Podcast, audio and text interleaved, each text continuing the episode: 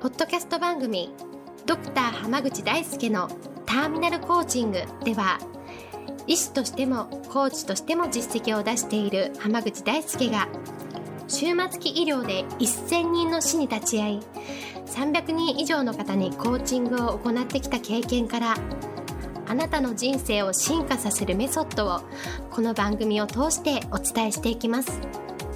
それでは今回の番組をお楽しみください。今日もドクター浜口大輔のターミナルコーチングの音声をお聞きいただきありがとうございますそれではナビゲーターの園さん今日の質問をお願いしますはい今日はみんなで一緒に学んでることがあるんですけど、そこで自分だけは結果が出なくて、他の人が結果を出している姿を見てしまうと、つい嫉妬してしまっている自分がいます。そういう時にどう考えたらいい、この嫉妬心をどうしたらいいのかというのを教えてもらえたら嬉しいです。よろしくお願いします。という質問来ています。よろしくお願いします。よろしくお願いします。はい、まあ、嫉妬してしまうことってありますよね。うん、うん、まあ、実際僕も結構ありますよ、そういう時って。そうなんですか？うん、でもね、やっぱり振り返ってみると、うん、周りの人が成功していて嫉妬しちゃうのってどういう時かっていうと、はい。自分が大して頑張ってない時なんですよ。そうなんですか？はい。あの、思いっきり頑張ってる時に周りの人が結果を出すと、あ、あの人が結果出したんだ。じゃあ自分でもできるかもって逆に自信が湧いてくるもんなんですよ。周りの人が成功すると。なるほどですね。はい、はい。そう。で、手抜いたりとかサボったり、うん、もっとできんのにやってない時に誰かが成功するとなんかずるいとか、妬んだりとか、嫉妬したりしちゃうもんなんですよ。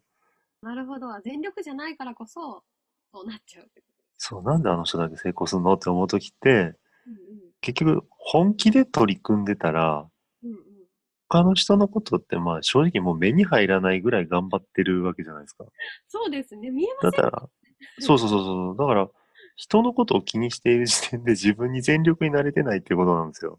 確かに、確かに。だから嫉妬してるなと思うんだったら、もっと自分に集中した方がいいですね。ああ、なるほどですね。逆にできてしまってる余裕があるというか。そうそうそうそうそう、そうです。他の人のこと見てる暇があるってことですね。そうなんですよ。だからあの人はどうだとか、この人はどうだみたいなことを見てるぐらいだったら、誰かが成功するっていうことは、うんうん、そのやり方でやっていけば結果が出るっていうことを、その人が証明してくれたってわけでしょ？あまあそうですよね。この一緒に、ね、学んでるとかだったらそういうことですよ、うん。だったら逆に言うと安心して頑張ればいいんですよ。ああ、この方向で間違ってないんだ。ああ、このまま進めばいいんだっていう、まあ言うたら教えてくれるようなもんじゃないですか。確かに、確かにそうですね。だから例えばその、陸上の短距離で10秒切ることは不可能だっていう話があったんですよ、昔。ああ、はい、ええ。でも世界で初めて9秒台を出した人がいたんですよね。でそしたら何が起こったかっていうと、不可能だって言われてた9秒台を1人出したことによって、その後9秒台突破する人がバンバンバンバン出てきたんですよ。ええー、そう。うんうん。あだからそこで多くの際して努力してない人たちは、あの人はコンサーもいっぱいついてて、環境も恵まれてるからずるいみたいなことを言ってる人はそこから伸びなかったし、そっか人類は9秒台出すことができるんだって思った人は、9秒台出せたんですよね。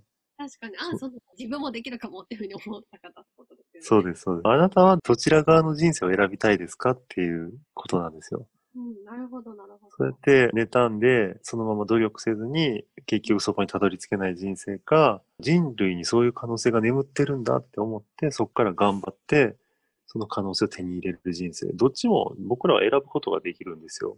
確かにですね。